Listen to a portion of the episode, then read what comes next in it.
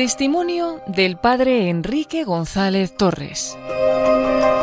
Fue impartido dentro del programa Hay mucha gente buena que dirige Almudena Delgado. Realiza esta entrevista el padre Javier Mairata. En el año 2003, en Cuatro Vientos, en aquella vigilia memorable ante el Papa Juan Pablo II, un joven seminarista que se iba a ordenar muy poquito después daba su testimonio. Es Enrique González Torres. Hoy sacerdote de la diócesis de Madrid desde entonces y actualmente párroco de Nuestra Señora del Buen Suceso, nos va a contar pues cómo ha sido el amor de Dios en su vida, y cómo lo que busca apasionadamente es transmitirlo. Muchas gracias por invitarme a compartir lo más precioso que tengo, que es, que es lo que Dios ha hecho conmigo. Pues vamos a comenzar por lo que empezó a hacer contigo desde que eras pequeño. ¿Cómo era la fe en tu familia? ¿Qué, vivencias recuerdas de aquellos años? padres son un matrimonio bastante santo, ahora que no me oyen y espero que no lo oigan. padres militares, madre maestra y son padres de cuatro varones. Así que imagínate en mi casa, eh, mi madre se ganó el cielo claramente con un marido militar y cuatro hijos chicos, pues, y la verdad que eh, siempre ha habido un ambiente cristiano, pero tengo que reconocer que mis padres eh, no tenían mucho éxito por la vía familiar eh, a la hora de la transmisión de la fe. tampoco nos ayudó demasiado el colegio de curas al que fuimos, que no voy a decir cuál para que nadie se enfade. Nos salvó bastante la, la experiencia vivida en la parroquia y mis padres vieron el cielo abierto ahí cuando vieron que mis hermanos, que son más mayores que yo, habían encontrado un grupo de jóvenes, un sacerdote joven, que, que les hacía realmente estar enamorados del Señor y de la Iglesia, pues mis padres sintieron que fue la mayor bendición del mundo, ¿no? De hecho, ellos a veces bromeaban y decían, en esta familia somos tres, eh, eh, papá, mamá y el cura, ¿no? Porque, porque ayudó muchísimo a mis hermanos cuando yo era más pequeño. Entonces yo sí que tengo el recuerdo de ver a mis hermanos volver de campamento, de picos de Europa, totalmente eufóricos, y organizar fiestas de chicos y chicas en mi casa, un ambiente fabuloso. Pero bueno, yo era un poco el enano porque me sacan 10, 9 y 5 años mis hermanos y entonces pues esa vivencia, eh, la verdad, eh, a mí me tocaba un poco mm, de lejos, ¿no? Eh, a mí me encantaría poder decirte, mira, yo tenía aquí los recuerdos de Santa Teresa del Niño Jesús y el día de mi primera comunión, pero la verdad es que no. yo fui un niño, quizá como muchos hermanos pequeños, pues que no daba ningún problema, era muy cumplidor, bastante espabilado y repipi, pero luego mi corazón no te creas tú que era muy sano, ¿eh? porque claro, pues al final eres un niño que está un poco más, más solo, que te buscas la vida, eh, bueno, pues con mis, mis historias. Y bueno, pues efectivamente yo recuerdo pues acompañar a mi misa, a, mi madre a misa a lo mejor cuando era pequeño.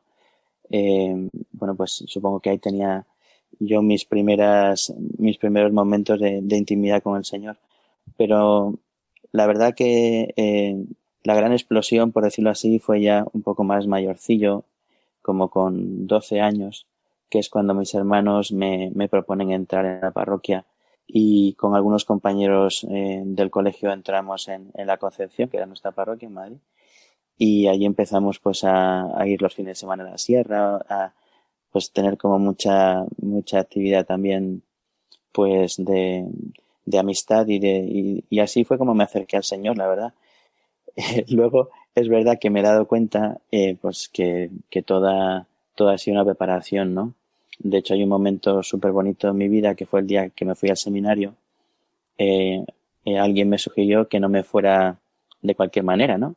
Aunque esto no es como, no sé, como cuando se iban a América los misioneros que no volvían en el siglo XVIII, ¿no?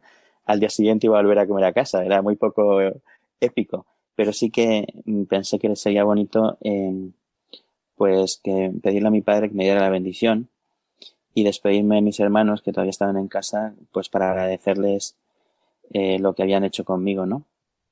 Y entonces, eh, en ese momento, sobre todo vi lo importante que había sido eh, la fe de mis padres y en, en mi historia, ¿no? Mi padre, eh, pues el pobre casi no podía ni hablar de la emoción que tenía y no es precisamente un tipo muy, muy flojín, sino todo lo contrario. Me dijo que toda la vida había rezado el rosario por, por su mujer y sus cuatro hijos, los cinco misterios, ¿no? Y que el quinto siempre había sido el mío, claro. Y que, bueno, siempre le había llamado mucho la atención el niño perdido en el templo, eh, y que a lo largo de mi vida, en más de una ocasión que yo no me había dado cuenta, yo había respondido a mi padre eh, exactamente igual que había hecho Jesús con los suyos, ¿no? Cuando a lo mejor me había ido a buscar a la parroquia o lo que sea, para decirme, oye, que tienes que estudiar, que tienes... Yo nunca di muchos problemas con eso, más bien al contrario, ¿no? Y le debía responder más o menos así, ¿no? Eh, pues eso, que, que estoy en las cosas de mi padre. Entonces, eh, sé que la oración de mis padres ha sido fundamental, pues, tanto para la vocación de mis hermanos, que están casados, felizmente casados, como, como la aparición de la mía, ¿no? Y también me habló de la Virgen. En ese momento mi madre me quiso regalar una imagen que, que me dio desde ese día y me puso con un rotulador en la base así. Ahora será ella tu madre, ¿no? La pobre no podía ni hablar, ¿no? Bueno, pues te das cuenta de que, de que has estado sostenido por una, por una oración y por un amor eh, impresionante que has vivido en tu casa, aunque yo reconozco que he tenido que apreciarlo después, ¿eh? porque en el primer momento, así en esa adolescencia rebelde, le daba más importancia a lo vivido en la parroquia que a lo recibido en casa, ¿no? ¿Y cómo escuchaste la, llamada al sacerdocio? ¿Cómo fue esa llamada del Señor? Pues eh, bastante sorprendente, eh, si te soy honesto, porque mm, yo no tenía más horizonte en la vida, aunque había visto siempre sacerdotes buenos y demás, que el matrimonio. La verdad, yo nunca quise ser cura cuando era pequeño, ni, de hecho, para mí el matrimonio, si lo tengo que representar de alguna manera, es mi padre y mi madre delante en el coche y los hijos detrás yéndonos de vacaciones. esa imagen bonita de, de vamos aquí todos juntos. Y eso para mí era como lo más bonito, ¿no? Bueno, pues fue una cosa un poco progresiva eh, como consecuencia de, de, la vida cristiana, pero a la vez sorprendente, ¿no? Eh, eh, recuerdo que en el año 1993, que entonces yo hacía COU, eh, pues coincidieron varias cosas importantes, ¿no? Una, pues me confirmé con mucha conciencia de lo que hacía, la verdad. O sea, mi primera experiencia así de Dios brutal fue en esos mismos campamentos donde mis hermanos se habían encontrado con el Señor, ¿no? Mm, fue un par de años antes, como con 15 o 16 años, ¿no? En Picos de Europa y me di cuenta de que el Señor eh, me había creado por amor y que y tenía un plan para mí, ¿no? Y descubrí también una iglesia que no era la que me vendían en la tele, ¿no? Sino que era una iglesia apasionante, ¿no? De hecho, de aquel campamento, pues somos como cinco curas y un montón de matrimonios mm, conocidos tuyos y míos que desde ese momento no, mm, no pudimos vivir la vida igual que antes, ¿no? Y entonces eh, me preparé para la confirmación con muchísima conciencia. Y mi confirmación la viví con muchísima conciencia. También hice mis primeros ejercicios espirituales serios, ¿no? Justo a continuación de, de la confirmación. Y en aquellos ejercicios que recuerdo, eh, antes me da mucho pudor hablar de esas cosas, pero ahora pienso que si mañana me muero, ¿para qué lo voy a guardar? No?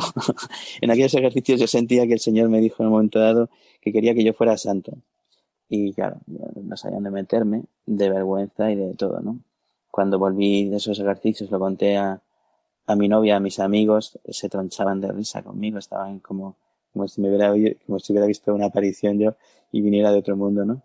Pero es que justo unos, un mes y medio después, en el año 93, vino Juan Pablo II a España.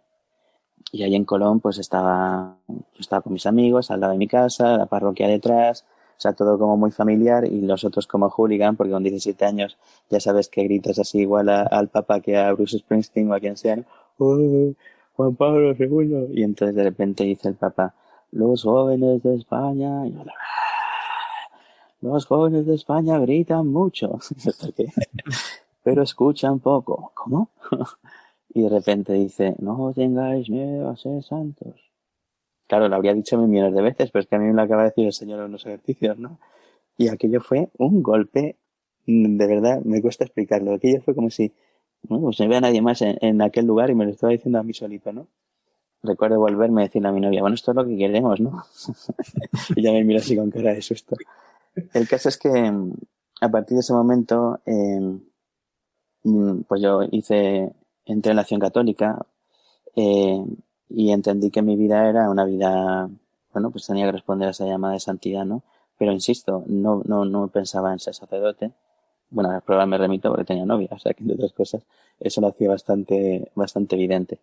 Y entonces fueron los años de, de, de carrera, hice tres años solo, industriales la verdad que ahí fue donde se fue fraguando un poco todo, ¿no? Porque bueno, a mí me sorprendía muchísimo el vacío que experimentaba la gente.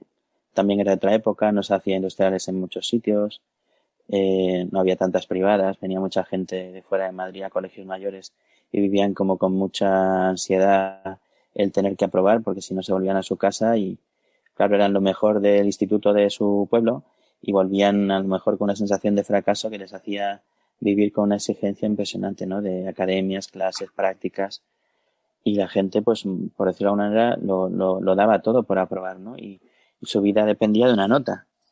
Y, y me sentía, pues, absolutamente feliz de, de que para mí, pues, el estudio fuera, evidentemente, importante, pero no lo que me definía, ¿no? Y, y me sentía muy, muy feliz, pues, de la fe que tenía y entonces, de alguna manera, y sin que yo me diese cuenta, pues muchísima gente eh, se acercaba a contarme su vida, a contarme sus problemas, ¿no? A ver, ahí ya mm, uno es mm, bruto y tal, pero no tanto como para no darse cuenta de que no eres tú lo que está atrayendo a esa gente, ¿no? Sino lo que llevas mm, dentro, por decirlo así, ¿no? Es como un escaparate que lo que menos quieren es el cristal, sino lo que, lo que se ve, ¿no?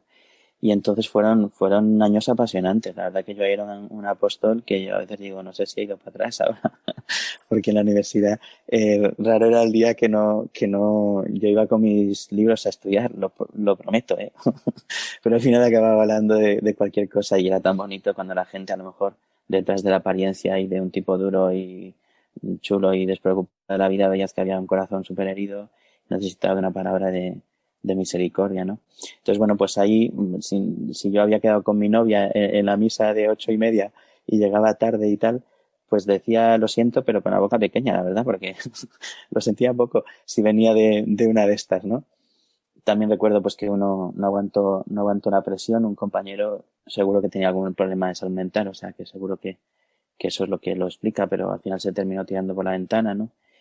Y eso fue un impacto eh, en todos los, todos los alumnos de la escuela. Nos pidieron que celebrásemos una misa con el capellán, ¿no? Y la sensación esa de vacío, ¿no? De una mirada como hueca, me impresionaba muchísimo, ¿no? Bueno, el caso es que al final del segundo año, eso fue, eh, pues mi novio y yo lo dejamos, eh, nos queríamos mucho, pero aquello no daba para más surgieron una serie de milagros encadenados, como por ejemplo aprobar todo en junio, que eso para un estudiante de industriales, o sea, que es, un, es el señor que lo ha hecho ese milagro patente. Y luego pues un verano donde en este sentido pude vivir eh, como los dos extremos, ¿no? Se me dio a vivir pues una vida eh, muy santa y también podía elegir, estaba al alcance de mi mano, una vida muy, muy perdida, ¿no? Y el contraste fue tremendo en ese verano, fue una cosa desproporcionada. O sea, la, la, la, angustia y la tristeza en la que me sumía a vivir sin Dios, comparado con la, la alegría y la, sí, la, alegría desbordante que me daba vivir en, en Dios, ¿no? El caso es que cuando terminó ese verano, yo no sabía lo que me había pasado, pero tuve un montón de noches ahí de oración y no, buscadas, ¿eh? de estas que vas con los amigos a la playa dispuesto a beber como un loco y de repente te ves que están todos borrachos y tú no, y estás rezando en la orilla del mar, ¿no? Allí como Abraham contando la arena y las estrellas. Y, y también te preguntas, dices, Señor, o sea, ¿qué pasa conmigo, no? ¿Qué me está pasando, no? Entonces yo en aquel momento lo formulé así, ¿no? Le dije al Señor, mira, no sé lo que quieres, pero yo sí sé lo que quiero, que no quiero nada sin ti, ¿no? O sea, en el fondo había dicho siempre que quería hacer su voluntad, pero nunca le había dado la oportunidad de, de decirme cuál era, siempre había ido yo por delante, ¿no? Y entonces ahí cuando volví de ese verano, eh, pues también me ofrecieron ayudar a un sacerdote que tenía como esta necesidad de ayuda en su parroquia y me pareció el planazo de mi vida, ¿no? Y se lo conté a mi director espiritual, que entonces ya sí que no pudo reprimir un, un, un gesto así como de, de risa, ¿no? Porque ¿a ti te parece normal? Me decía que lo que me estás contando. Y hombre, pues sí, dice, ¿te parece normal que para ti sea un planazo irte de viernes a domingo a una parroquia que no conoces para estar con los chavales qué es montar el coro? No sé, me parece normal, no sé, la acción católica, disponibilidad negada, no sé. Y entonces me dijo, pues hombre, yo creo que ahí puede haber una vocación, mira a ver si Dios te está llamando a esto, ¿no? Y yo en primer momento, como, como shock, y luego, según pasaban los días, pues como se me había tocado la lotería, la verdad. O sea, de repente dije, claro, sí que soy tonto. O sea, debo ser el único que no lo veo. de hecho, fue muy simpático que, que le, yo para que, para, la, para que la que era mi novia no, no se apartara de la iglesia, le dije que no iba a dar catequesis y tranquila, que se quedara en la parroquia y tal. Pero no más. Y de repente se me queda mirando y me dice, ¿te vas al seminario? y dije, ¿qué pasa? Que soy el único tonto que no lo sabe. así que, sí, sí, así fue como descubrí que el Señor me llamaba, pese a todo, en la primera reunión de introductorio, eh, mis, mis compañeros todavía lo recuerdan, pues yo dije cómo me llamaba, la edad que tenía y que no quería ser cura. Y entonces me miraban con cara, ¿y qué haces aquí? Pero lo que quería decir es que no había sido mi iniciativa ni mi capricho, sino que sentía que el Señor me estaba arrastrando a eso, ¿no? Y, y desde que entré al seminario, la verdad lo vi muy claro. En el seminario no lo pasé especialmente bien, tenía envidia de, de los curas de Getafe, de los curas, de los curas de otras congregaciones, porque sí, yo puedo hablar con mucha libertad. O sea, en la época en la que yo estuve en el seminario de Madrid era un caos impresionante, ¿no? Y las cosas como son. Entonces mi sensación fue un poco dura, recuerdo. O sea, yo explicaba, pues que le dije a mi rector, pues mira, rezo menos, estudio menos, voy menos a parroquia, voy menos a mi familia, mmm, hago menos deporte, todo menos. Pero bueno, si es lo que Dios quiere. Y luego con los años me he dado cuenta de que eso ha sido una, también una pedagogía muy bonita, ¿no? creo que muchos de los curas eh, cuando salen se desaniman porque a lo mejor tienen la cabeza llena de pájaros. Pero yo viví el fracaso desde el primer minuto, ¿no? Me mandaron a una parroquia muy sencilla, lo que hacía era muy tonto y todo era como muy gratuito, ¿sabes? No había mucha recompensa de nada. Y, y luego pues también vivir ahí en un barrio muy humilde y cerca de los problemas de la gente también me ayudó. Eh, no sé, creo que Dios mmm, sabía lo que yo necesitaba. Y bueno, pues ahí estuve en el seminario siete años y cuando ya iba a salir, pues me enviaron a, a la parroquia donde definitivamente me daría diácono y sacerdote y luego sería párroco. Antes de llegar al momento de la ordenación, un par de semanas antes, en ese encuentro con el Papa que recordábamos eh, eh, al principio en Cuatro Vientos, pues a ti te corresponde, en representación un poco de los seminaristas de toda España, pues dar tu testimonio. ¿Qué, significó para ti aquel momento? Bueno, como ya os he contado, Juan Pablo II había sido para mí eh, pues súper importante. O sea, yo recuerdo siendo pequeño, en el año 82, aprenderme el pescador de hombres perfectamente y recuerdo el librito con las notas, recuerdo la palomita esa que era un abanico, ponía galerías preciados, o sea que no sé cómo explicarte, toda mi vida ha sido recordar a Juan Pablo II y, y éramos diáconos. Bueno, y en el seminario también había hecho mucha amistad con un sacerdote polaco que, que me llevó a su casa en varias ocasiones y la verdad que conocía a Juan Pablo II in situ prácticamente todo, ¿no? Mucho más de lo que te enseñan cuando vas en un viaje, una peregrinación, ¿no? Había conocido las clases donde, donde daba clases, bueno, todo. La verdad que me había imbuido mucho y de hecho hubo un momento muy crítico en el seminario que, que lo pasé muy mal y me salvó pasar una Navidad allí en Polonia en ese ambiente totalmente religioso y familiar. Bueno, pues el caso es que yo tenía como muchos motivos para querer estar cerca del Papa. Y bueno, pues como teníamos el privilegio de que éramos la diócesis eh, pues anfitriona, ¿no? Pues los, los diáconos de, de Madrid podíamos estar ahí ayudando en las celebraciones. Y esto que cuento siempre suena a broma, pero es verdad. O sea, si había 16 cosas que repartir y éramos 17, pues en el sorteo a mí me tocó no hacer nada. yo dije, pero bueno, la probabilidad de que esto pase es muy poca, ¿no? Y estos no saben lo importante que es. Bueno, yo todo esto lo vivía, eh, eh, lo vivía en silencio y lloraba por los rincones, como la zarzamora llora que llora por los rincones. Y, estaba, hombre, estaba triste, no sé, un poco desconcertado, ¿no? El caso es que el sábado 3 de mayo era la vigilia, pues el lunes anterior, que justo nosotros acabamos de volver de los ejercicios de preparación para el presbiterado, que nos los dio Pablo Domínguez, que en paz descanse, pues ese mismo lunes, o sea, cinco días antes de la vigilia, me llama el rector a las 11 de la noche, yo estaba un poquito asustado, digo, a ver si es que han descubierto aquí un papel oculto y me echan para atrás o qué. Y me dice que no, que no, que, que había una serie de testimonios que habían pensado para esa vigilia, pero que veían que faltaba el aspecto vocacional, que habían pedido a una hermana de la cruz, de la de Santa Ángela, que diera su testimonio, y un, y un diácono, y que habían pensado en mí, ¿no? Entonces, pues claro, te puedes imaginar, me hice una sonrisa de oreja a oreja y dije, Señor, qué grande eres, o sea, tú has guardado el vino bueno para el final. Y entonces, bueno, esa noche me la pasé entera rezando porque me dijeron a las 8 de la mañana, encima de la mesa del obispo secretario de la conferencia, tú, tú. y allí me encontré a, a don, ¿cómo se llama? Senjo, que el pobre estaba desencajado porque le quedaban muy pocos días y estaba todo en el aire. Y bueno, pues les valió mi testimonio. Y bueno, pues ahí hacía un poco este repaso que os he contado, ¿no? De cómo había sido mi vida. Y, y también pues cómo, cómo había sido ese encuentro con el Papa y cómo le había acompañado después en, en la Jornada Mundial de la Juventud y cómo había llevado a los jóvenes conmigo, ¿no?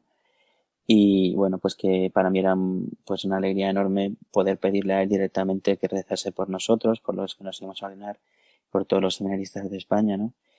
Y la verdad, o sea, más que aquella multitud de cuatro vientos que era impresionante, a mí lo que me impresionó fue hablar delante de él y poder luego recibir su bendición.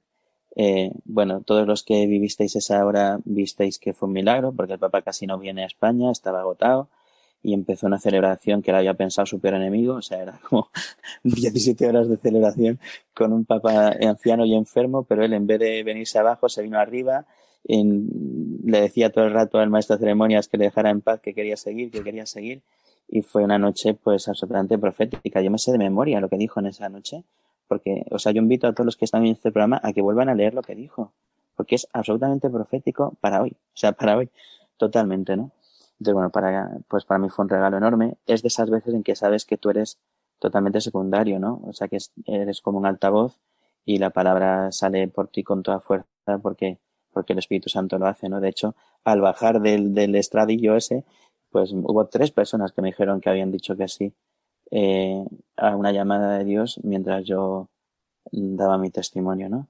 Lo cual, pues, bueno, a lo mejor no es lo más importante, pero, pues, en fin, yo sentía que, el Señor había estado grande con, con nosotros, ¿no? Y, y así fue también, hombre, también fue una gracia para la parroquia vivir eso, ¿no? Porque yo, o sea, la existencia sacerdotal yo la entiendo como una existencia pro ¿no? O sea, por, por, por ellos. Y, y, somos, nosotros renunciamos a tener como una identidad propia porque somos para, para Dios y desde Dios para los hombres, ¿no? Entonces, para mí poder tener esa experiencia y compartirla en ese momento con los que eran mis, ovejillas, que eran todos los jóvenes de la parroquia, pues fue un momento impresionante, ¿no? De hecho, pues en esa primera parroquia pues han surgido un montón de vocaciones sacerdotales y yo creo que también pues tiene un poco que ver con todas esas gracias que, que se han recibido, ¿no? Yo muchos momentos que estoy un poco yo eh, alicaído o lo que sea, eh, me, me ayuda a volver a ese día o escuchar al Papa o oír un, un programa de, de, la COPE que me regalaron un CD, no sé, con, con entrevistas y demás. Y, la verdad es que siento que el Papa me está sosteniendo. Ya sé que esto lo sentís todos. esto es lo bonito. Pero, pero bueno, que cada uno, eh, cada uno lo siente como, como una cosa muy concreta, muy personal, ¿no? Y pienso quién soy yo para tirar la toalla si este hombre está tirando de mí para arriba, pues con arrastrándome. Yo, yo me siento arrastrado por Juan Pablo II, la verdad. Para mí es claramente eh, la persona que más ha inspirado mi vida después de, del Señor y de la Virgen, claro. Enrique, y unos poquitos días después te ordenas. ¿Qué, qué recuerdo tienes del día de tu ordenación? ¿Qué, qué es tal vez, porque a veces es difícil, ¿no? Pero hubo algo, algo que te marcase especialmente, que te tocase especialmente el corazón en todo lo que viviste en aquel día. Pues mira, la celebración evidentemente es lo importante, pero, pero yo viví eh, todo pues un poco en este contexto y también pasaron tres cosas mmm, como muy complicadas. Una, que un compañero de curso eh, me manifestó completamente sus dudas, ¿no? Y entonces era una situación, o sea, sus dudas respecto de su vocación. Y eso me hizo vivir todo como con una, con un deseo de, de recibir la gracia no solo para mí, no sé si explico, o sea, como querer recibirla también para él, ¿no? Luego también, eh, estas frases que dicen tus padres que dices, si no vas a ser, si no vas a ser santo, el día antes lo dejas, ¿eh? y entonces yo, pues en fin, consciente de mi debilidad, de mi pecado, la verdad que estaba, eh, pues, o sea que cuando, cuando te postas en el suelo y pides a los santos que intercedan por ti, no, no es un teatrillo, no, no, te sientes realmente, pues eso, polvo, un, sacado de la tierra, ¿no? Y pequeñísimo, ¿no? Y la tercera cosa, que es una cosa muy anecdótica y muy tonta, si quieres, pero fue como, bueno, pues pintoresca, ¿no? Eh, mis padres vivían fuera de Madrid en ese momento, vivían en Majadahonda, yo vivía ya en la casa donde, de la parroquia. Bueno, el caso es que fui a la, catedral eh, solo y dije, bueno, pues voy a ir en un taxi. Bueno, pues el taxista era, en la conversación veo que sabe, va usted a la catedral, sí, sí. ¿Qué hay ordenaciones? Hombre, no es muy normal que el taxista tenga un conocimiento tan alto de la cosa. ¿no? Y yo, sí, sí. No, es que yo tuve un hijo sacerdote y, lo dejó y tal. Y digo, vaya por Dios, o sea, la probabilidad que yo tenía de, de, de que me pasara esto una vez más, ¿no? Pero, ¿por qué cuento todo esto? Porque si te das cuenta, son como tres llamadas muy claras que el Señor me, me, estaba invitando a una fidelidad. Eh, o sea, a mí, yo no puedo decir que el Señor haya jugado conmigo o me haya mostrado, o me haya llevado con los ojos cerrados o vendados. No, no, yo firmado un cheque en blanco y lo sé. Yo me he leído toda la letra pequeña y no puedo decir que me sorprendo de nada. Cuando efectivamente, pasado el tiempo, ese compañero, pues al final dejó el sacerdocio, recuerdo que él me dijo, mira, yo veo así la iglesia, veo así a los sacerdotes, veo así, y yo por esto lo tengo que dejar, ¿no? Y, y yo decía, pues mira, eh, yo ahora sé lo que es la fe, porque yo no veo la iglesia distinta, ni el mundo distinto, ni el sacerdocio distinto, pero los mismos motivos por los que tú lo dejas yo sigo, ¿no? Y no, y no puedo decir que sea una cosa mía, sino una gracia, ¿no? Entonces, eh, mi lema sacerdotal es permanecer en mí. Y eso fue un poco la, o sea, yo veo que la, eh, el sello que, que, el Señor quiso poner el día de mi, de mi ordenación fue un sello muy, muy fuerte, ¿no? Pues a permanecer en su amor y permanecer en, su fidelidad, ¿no? Un amor y una fidelidad hasta el final, ¿no? Y eso fue lo que pedí sobre todo. Luego, exteriormente, mm, pues la verdad que mm, era todo tan sobrecogedor que quizá tardabas días en, en digerirlo, ¿no?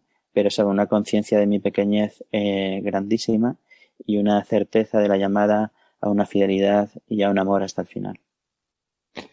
Antes decías que hay cosas que es verdad que uno se da cuenta de la importancia que tienen cuando las ve desde el tiempo. Tú de estos primeros años de tu ministerio, ¿qué es lo que más te ha marcado a ti en tu vida sacerdotal? Mira, yo mm, doy gracias a Dios de la inconsciencia que tengo y también le pido que si me da años me dé memoria, porque he vivido tantas cosas que es que ni me acuerdo. O sea, se me acumulan una detrás de otra y he tenido una audacia que no es mía, pues para hacer cosas que me parecen absolutamente sorprendentes. Y yo, ¿cómo tuve eh, el valor? No sé. Bueno, lo primero, eh, en la parroquia esta donde fui, se llama San Germán, eh, había un sacerdote pues, casi de 80 años en ese momento, que, que había querido a su parroquia pues como un marido quiere a su mujer y lo había dado absolutamente todo por ella. Era su ilusión. Con muchísima ilusión se hizo con una casa de convivencia en un pueblecito de Segovia y su ilusión era todos los lunes ir a cuidar esa casa y a poner un árbol y o sea, era un amor por cada cosa, ¿no? Por los y siempre pensando pues en los niños, en los jóvenes, en los matrimonios, o sea, un sacerdote absolutamente abnegado, ¿no? Eh, impresiona el primer día que llegué eh, que me dice, ¿me ayudas? Y digo, bueno, a ver, ¿qué hace este señor? Y de repente veo que coge una mesa que pesaba como un muerto y salta desde un camión con las, con las mesas al suelo de la calle con sus 80 años. Qué, qué, qué, qué animal, ¿no? Y bueno, y, y cómo te hablaba de cada persona y de cada grupo, ¿no? Pues absolutamente como, como un padre de familia, ¿no? Entonces a mí esa experiencia de una paternidad eh, de una presencia. Ese cura estaba siempre, o sea, siempre. Parecía que estaba atornillado. Y, y la puerta de su despacho abierta siempre. Y cualquier persona podía ir a, a, a, contar una alegría o a contar una pena, ¿no? Y encontraba pues en una persona, es que me estoy emocionando, pero nada, porque es que realmente me emociono porque era un, era un bendito de Dios, ¿no? Entonces, yo qué sé, si mi primer destino hubiera sido con un cura amargado, pues probablemente te estaría contando otra película pero yo es que pocas personas he visto tan realizadas en su vida y tan felices de ser curas como este Eugenio Montero, ¿no? Que tenía su, su genio, desde luego, y, y, era complicadillo, pero, pero yo creo que él, en cierta manera, pues vio ahí como, sabía a sí mismo cuando era joven en mí y confió ciegamente. Mm, hubo una conexión brutal, la verdad, para tener tantos años de, de distancia entre uno y otro y yo también tenía mi picaresca, ¿eh? yo sabía que él no quería que hiciese teatro con los jóvenes, por ejemplo, ¿no? Porque cualquier cosa que me ponía problemas. Pero yo hacía mis trampas, ¿no? Como, o sea, él era, él era tan feliz en sí mismo que, que, que una de sus muletillas, y con eso revela todo, era decir, sí, este es otro de mis aciertos. Entonces, eh, recuerdo la primera obra de teatro que hicimos, que era Prohibido suicidarse en primavera, Eh, por supuesto, le dije que bajara, él estaba, tenía un enfado enorme porque no quería que se hiciera. Pero yo invité a todas sus amigas, señoras, ¿no? Y salieron felices. Entonces le dije, ahora suban y díganle al párroco que qué buena idea ha tenido. y cuando subo, el tío estaba ahí más ancho que largo. Enhorabuena, don Eugenio, qué buena idea. Sí, este ha sido todos mis aciertos. Entonces, así, con un poco de picaresca, pero fui haciendo lo que quise y él estaba feliz, porque en realidad teníamos formas distintas de hacer las cosas, pero él me lo decía claramente, decía, mira, no me lo expliques, yo lo haría de otra manera, pero lo que me gusta es que lo haces, ¿no? Entonces, bueno, pues, pues campamentos de corona, eh, peregrinaciones, Camino Santiago, Jornada Mundial de la Juventud, o sea, al principio estuve muy volcado en los jóvenes, que no había muchos en ese momento, porque, bueno, los cambios en las parroquias a veces provocan eso, y unas pocas familias, pero esas pocas familias pues la verdad que se, se vincularon con muchísimo interés y empezaron a ser muy activos. Y, los primeros años de sacerdocio pues fueron una maravilla. Eh, teníamos un grupo de música que eh, sacamos un disco, eh, empezamos la misión en República Dominicana. Bueno, ahí ya, ahí ya es cuando fui párroco, ¿no? O sea, me ordené en el 2003. En el 2006 don Eugenio ya estaba muy malito. Me hicieron administrador parroquial y en el 2007 eh, para sorpresa de, propios extraños, porque no en ese momento tenía nada, 30 años, eh, me hicieron párroco, ¿no? Y pues eso, en 2006, sin pensar mucho lo que hacía, había un estudiante dominicano en la parroquia, sacerdote, me dijo, ¿por qué no te vienes? Y me fui con un grupo de jóvenes y desde entonces hasta ahora, ininterrumpidamente, los jóvenes de San Germán han ido allí, ¿no? A República Dominicana, a la frontera con Haití. Y claro, pues al final pues vives experiencias que te marcan, ¿no? Es, es inevitable. O sea, muchos de los sacerdotes que han salido de la parroquia, pues eh, si no ha surgido allí su vocación, sí que han tenido pues experiencias pues que te marcan, ¿no? Pues un niño recién nacido que te ponen en brazos y que llora y que tienes que dormirlo, pues si ahí no sientes a Dios es que eres de cartón piedra, ¿no? O si estás con un enfermo y te dicen reza por él, y eres un chaval de 18 años que no eres ni cura ni nada, y te ves imponiendo las manos a un, a un enfermo porque eres un misionero y entonces los, los, los de esa casa te consideran poco menos que Jesucristo, ¿no? Bueno, pues vives cosas muy bonitas, también te abren los ojos. No sé, los primeros años fueron tremendos, la verdad. Eh, y sin duda, pues creo que fue eso, ¿no? Eh, eh, el poder encontrar un lugar donde, donde compartir pues todo lo que Dios estaba haciendo conmigo, ¿no? Y bueno, pues no sé, como que no era nada superficial, ¿no? Había mucho vida de oración. en ese momento entraron algunas religiosas en las clarisas que ahora son Jesu Comunio, algunas otras entraron en las esclavas de Cristo Rey. Eh, bueno, pues al final había como un ambiente muy, muy propicio pues al encuentro con Dios, ¿no? Y eso es lo que marcaba la diferencia eh, y lo que daba también razón de la alegría ¿no? que teníamos. Enrique, tú siendo párroco en San Germán, pues desarrollas algunas iniciativas pastorales novedosas, como son Emaús, como es, eh, aunque la capilla de oración perpetua han existido hace muchísimos años, pero su desarrollo actual es, bastante novedoso. Eh, ¿Cómo va surgiendo todas esas iniciativas y qué te impulsa a apoyarlas y a llevarlas adelante?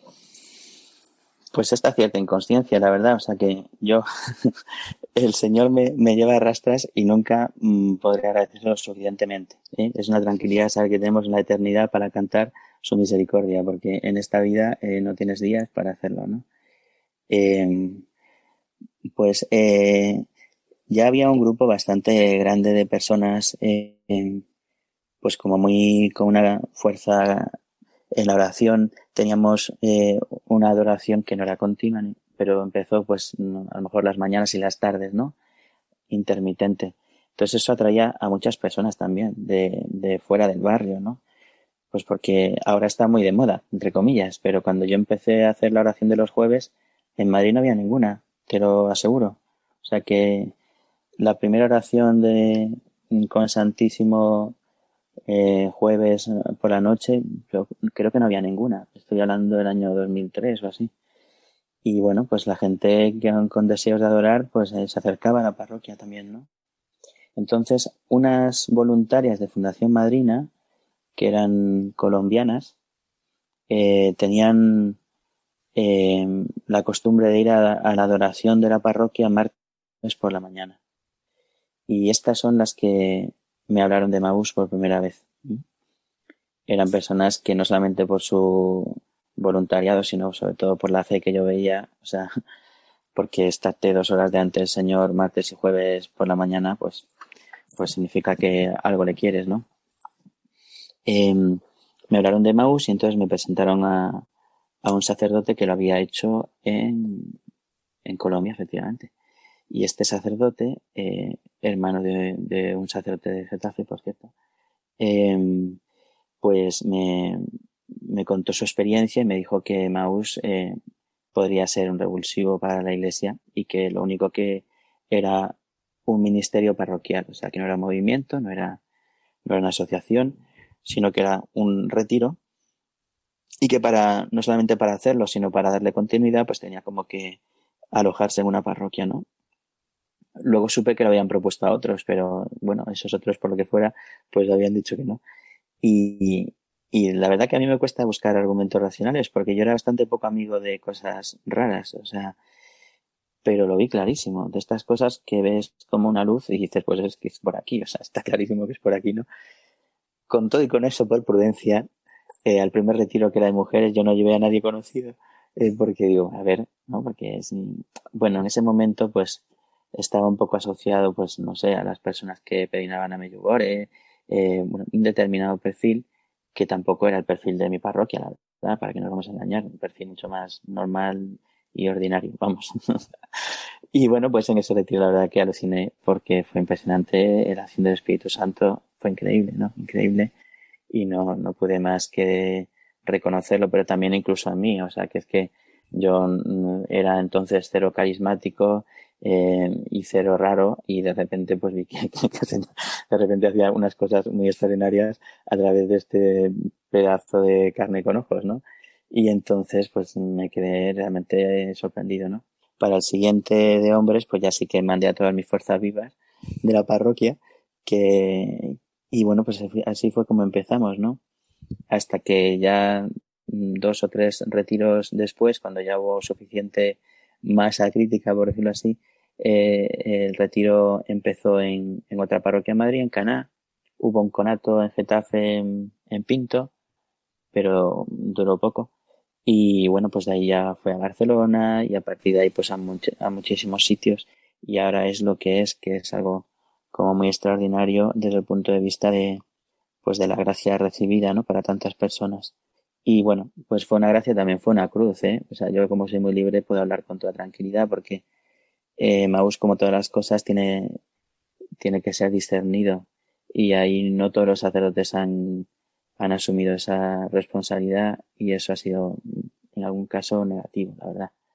Eh, bueno, entonces bueno, yo siempre lo hice con mucha transparencia con mi obispo y, y sí que sentí en algún momento pues que tenía que, que orientar y que, y que discernir con, con el consiguiente dolor de cabeza eh, que, te sobreviene con estas cosas, ¿no? Pero sobre todo, y para quien esté oyendo, eh, pues Emmaus es una, es una gracia extraordinaria para todo el mundo que lo vive, ¿no? Eh, pues bueno, me encuentro con el resucitado que te marca la vida como un antes y un después, pues como le pudo pasar a, San Pablo o, o, a los propios apóstoles, ¿no? y tal y como se cuenta en el capítulo 24 del Evangelio de San Lucas, o sea, que estaban ahí abatidos, desalentados, decepcionados y el Señor pues les cambia eh, el corazón y vuelven felices. Y además esta palabra volver es muy, muy importante, ¿no? Porque es cuando estás de retirada, cuando estás de huida, cuando estás de vuelta de todo, ¿no? Que es una edad también, unos antes, otros después, y desde luego totalmente desencantada de la iglesia, ¿no? y el principal fruto que esto tiene, más allá de la emoción, que eso es una cosa muy superficial y efímera, es que vuelves a la iglesia y encuentras ahí tu, tu comunidad, ¿no? Tu familia, donde... Y entonces, claro, esto trae una serie de cosas eh, en cadena. Si yo tengo 52 años y tengo hijos adolescentes y toda mi vida lo único que he querido es que aprendieran tres idiomas, pero no tenían ni idea de Dios, pues ahora digo, ¿y ahora cómo lo hago? ¿No? Entonces esto te exige a la parroquia ser muy, muy creativa y dar muchos cauces para incorporar a todas esas personas, ¿no? Bueno, pues entonces fue como un crecimiento exponencial, la verdad. Pero yo tengo que decir que más importante la parroquia que Emmaus. y lo seguiré diciendo. O sea, Emmaus es, es bueno en la medida en que ayuda a la parroquia, si no es un estorbo. y Emmaus no puede ofrecer todo lo que una persona que tiene esta experiencia necesita. Por eso se celebra y se hace una parroquia, ¿no? La parroquia te ofrece el cauce del voluntariado en Cáritas, de la formación en la catequesis, del profundizar en la escritura, pues en los cursos de Biblia de teología. O sea, necesitas ahí un acompañamiento y un discernimiento para, para cada persona, ¿no?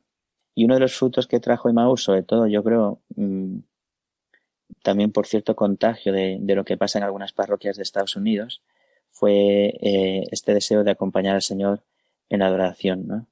Y entonces eh, hubo un momento en la parroquia en que hubo que hacer una reforma del templo y de los y de las salas, pues porque estaban obsoletas, no había salidas de emergencia, no había muchos problemas de, de humedades y de, todo. Bueno, el caso es que hicimos una reforma parroquial y en esa reforma ya previmos una capilla independiente con entrada desde la calle para la adoración, ¿no?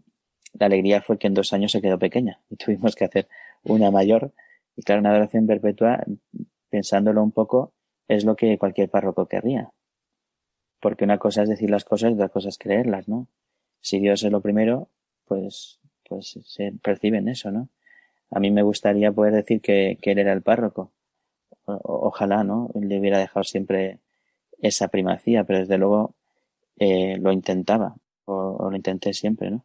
Entonces, más que planes concretos, pues lo que el Señor ha ido haciendo, ¿no? Y, y ya está, es que el encuentro con Cristo es lo que cambia. Entonces, el encuentro con Cristo es ese, tú a tú, de corazón a corazón, ¿no?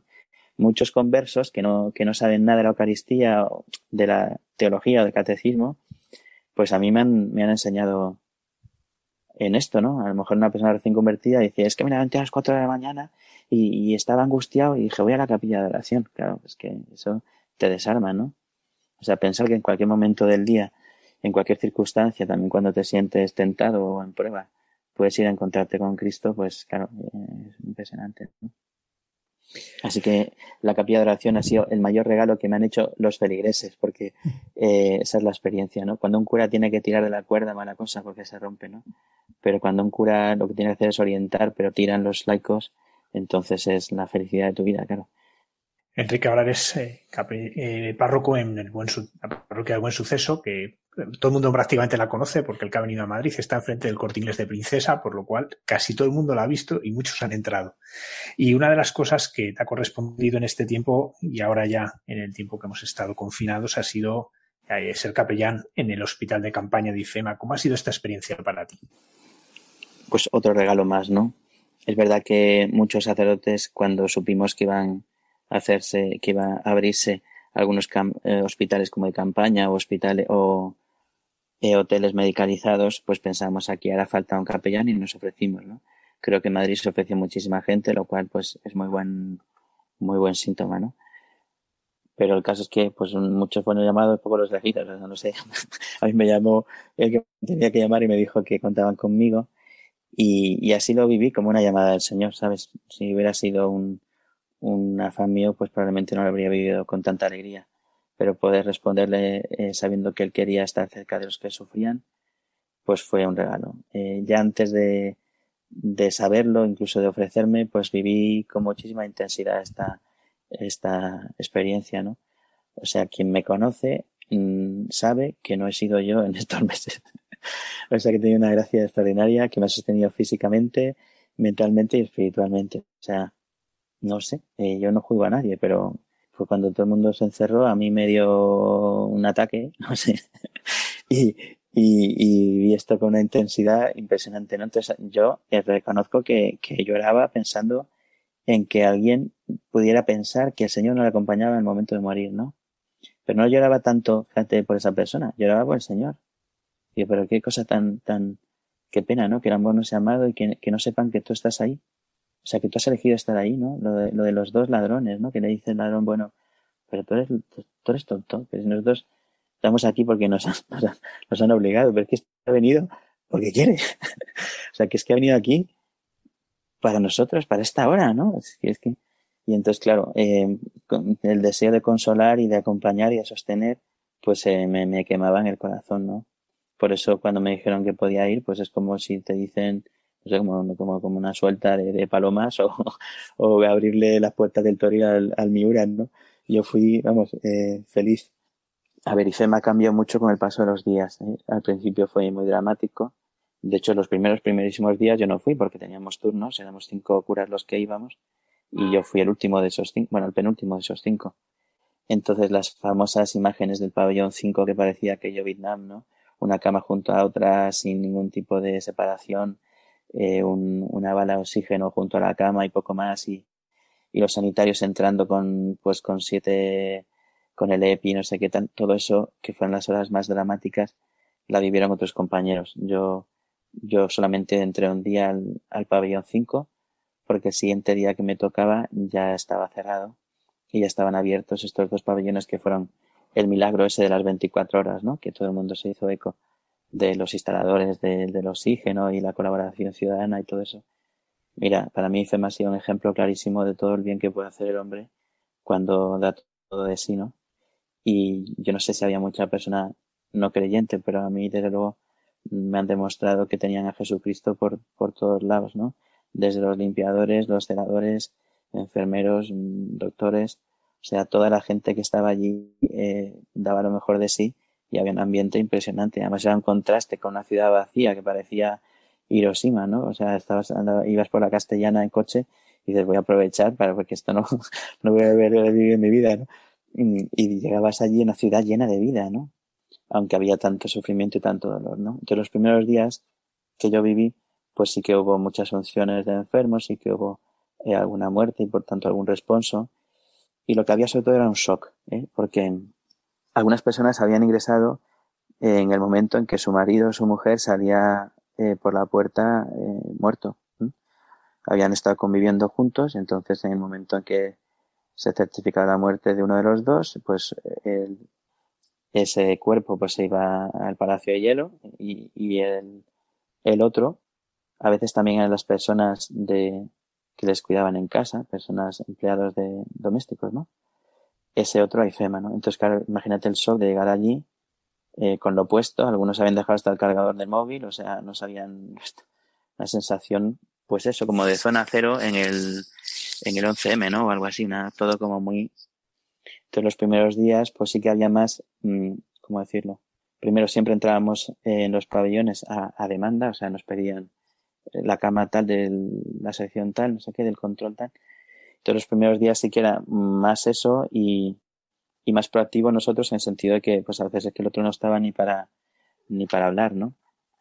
Pero conforme pasaban los días eh, cambió mucho porque ya eran estaban respondiendo casi todos bien a los tratamientos, solamente los que estaban en las UCIs pues estaban peor, ¿no? Y entonces todo se fue transformando en una enorme soledad, ¿no? O sea, yo creo que ese era el sentimiento o la experiencia más grande, ¿no? Y ahí ya si te digo que creyentes y no creyentes, casi todo el mundo te buscaba.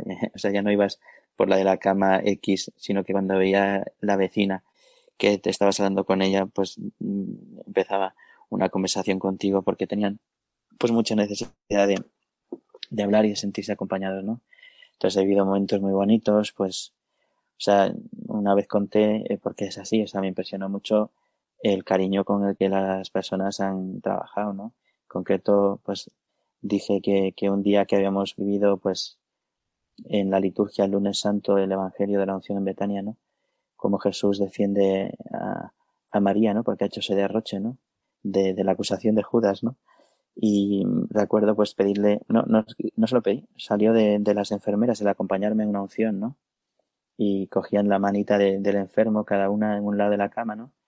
Me pareció una escena tan tierna y digo, si esto no está pagado, o sea, este es el exceso ese que escandaliza al mundo, pero que, que enamora a Jesucristo, ¿no? Es que, o sea, vosotros estáis aquí para ver la saturación y poner un termómetro y dar cuatro pastillas, pero estáis, estáis siendo, pues Jesucristo, ¿no? Y desde luego estáis siendo su familia, estáis siendo, no sé, pues he vivido momentos muy, muy bonitos, ¿no? Y luego, pues también anécdotas, pues, de dolor, pero de alegría, ¿no? Habían, eh, fui un día a ver a dos señoras y en medio había una cama que esa persona no me había dicho nada y de hecho tenía como los ojos rasgaditos y yo pensaba que era una chica, no sé, pues vamos, oriental, ¿no? Por decirlo así. Pero no, era, tenía los ojos rasgaditos, pero era de Colombia. Y, y una chica joven y se puso a hablar conmigo, no sé qué, me contó, bueno, su historia era tremenda porque estaba aquí estudiando un máster, era una persona económicamente, pues eso, eh, bien situada y demás, pero estaba sola, claro. Entonces ingresó a un hospital de Madrid medio muerta y de allí la llevaron a IFEMA y estaba desubicadísima la pobre y más sola que la una, ¿no? Claro, me dice, ¿podemos llamar a mis padres? Porque me contaba que todas las noches sus padres desde Colombia le llamaban, bueno, mil veces, ¿no? Pero todas las noches se quedaban hasta que se dormía eh, rezando con ella, ¿no? Eh, y entonces dice, mis padres son muy cristianos, yo vivía una vida pues bastante distraída, disoluta, pero ahora me estoy dando cuenta de cosas, ¿no? Entonces, cuando llama a sus padres y le dice que está con un cura, bueno, a saber, porque yo con todo eso puesto, pues, podía ser un cura, podía ser, yo qué sé, un cazafantasma, pero bueno, el caso es que la madre empezó a llorar de sentir que su hija estaba con un sacerdote, ¿no? Claro, en la impotencia de estar a esta distancia y no poder acompañar a tu hija y de ver que hay un sacerdote, mira, fue un momento eh, impresionante, ¿no? Espectacular, total, lo mires como lo mires, ¿no?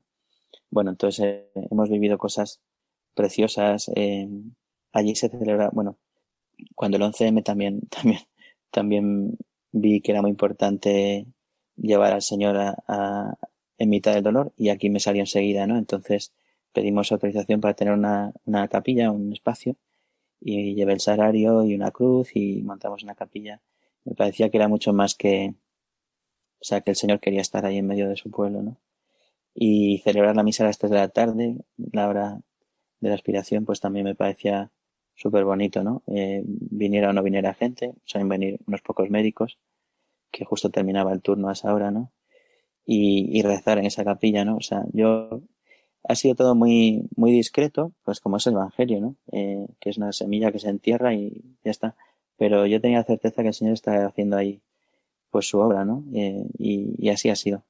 Cuando había un alta, pues claro, todos aplaudíamos y eso, pero también pues te daba penilla, la verdad, porque al final ya eran, eran como parte de ti, ¿no? Eh, y la verdad que creo que ha sido, ha sido un regalo enorme poder ser pues ahí esa presencia del Señor, ¿no?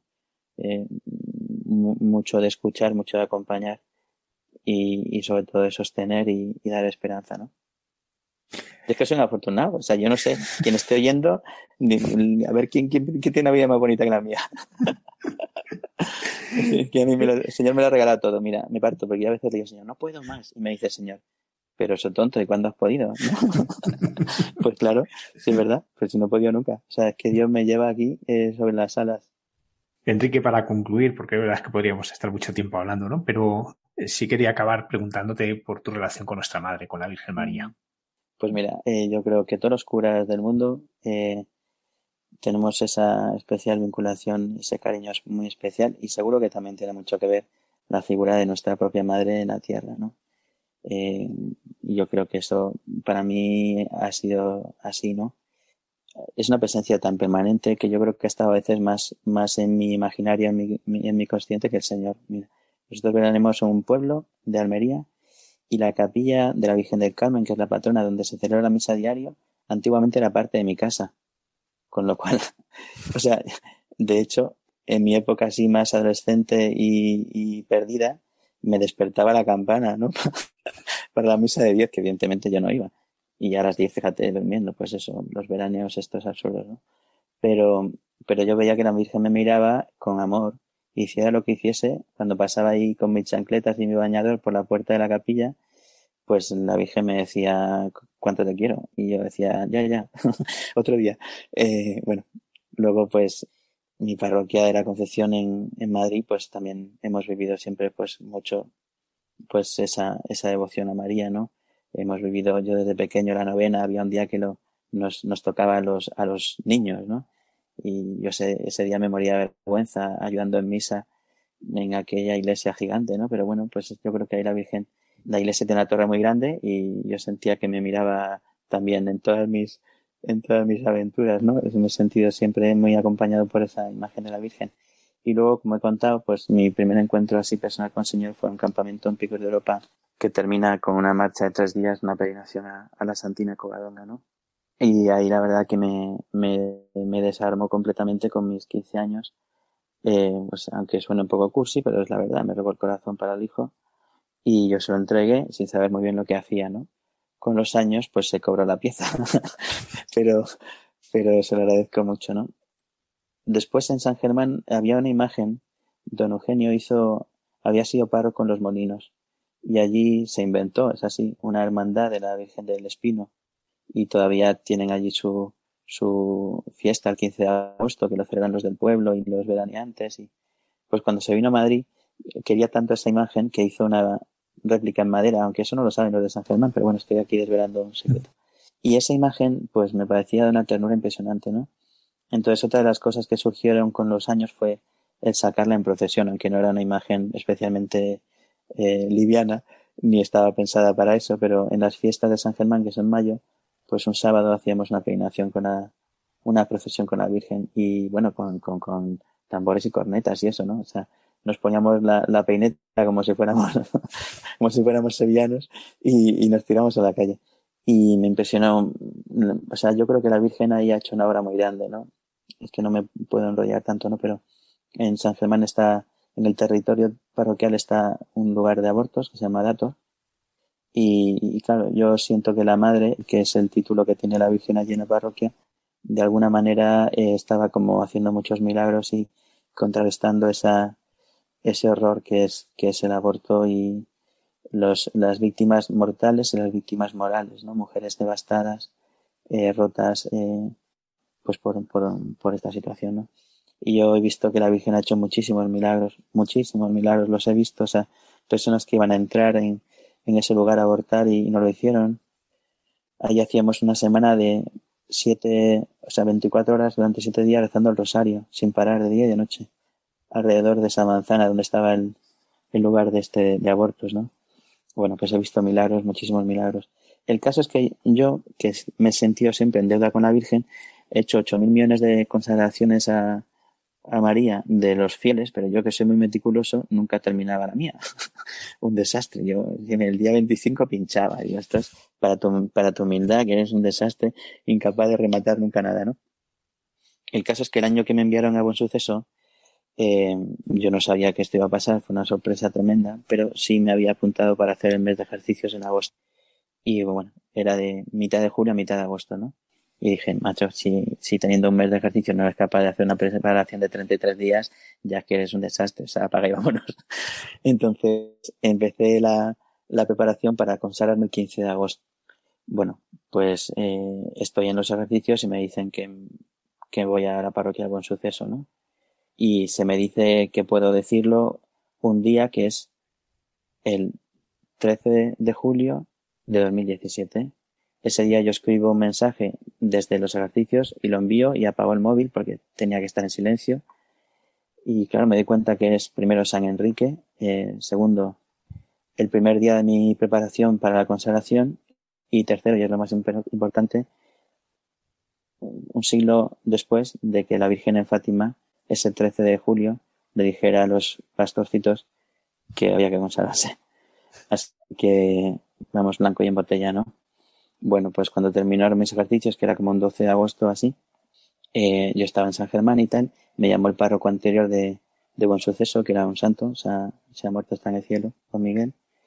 Y don Miguel lo primero que hace, estaba la iglesia cerrada, me, me coge del brazo, me lleva debajo de la Virgen de Buen Suceso y se pone a rezar por mí. Era el 15 de agosto y era el día que me tenía que consagrar y yo estaba preocupado porque no sabía cómo iba a hacerlo. Y lo hizo sin saberlo, ¿no? Entonces, bueno, pues para mí no, no existen las casualidades. Dios ha querido traerme a una iglesia, a una parroquia de la Virgen y me siento completamente suyo. Eh, lo aprendí de San Juan Pablo II, el totus tus, todo tuyo soy y hago lo que puedo. Ella, ella lo hace todo y yo lo que puedo.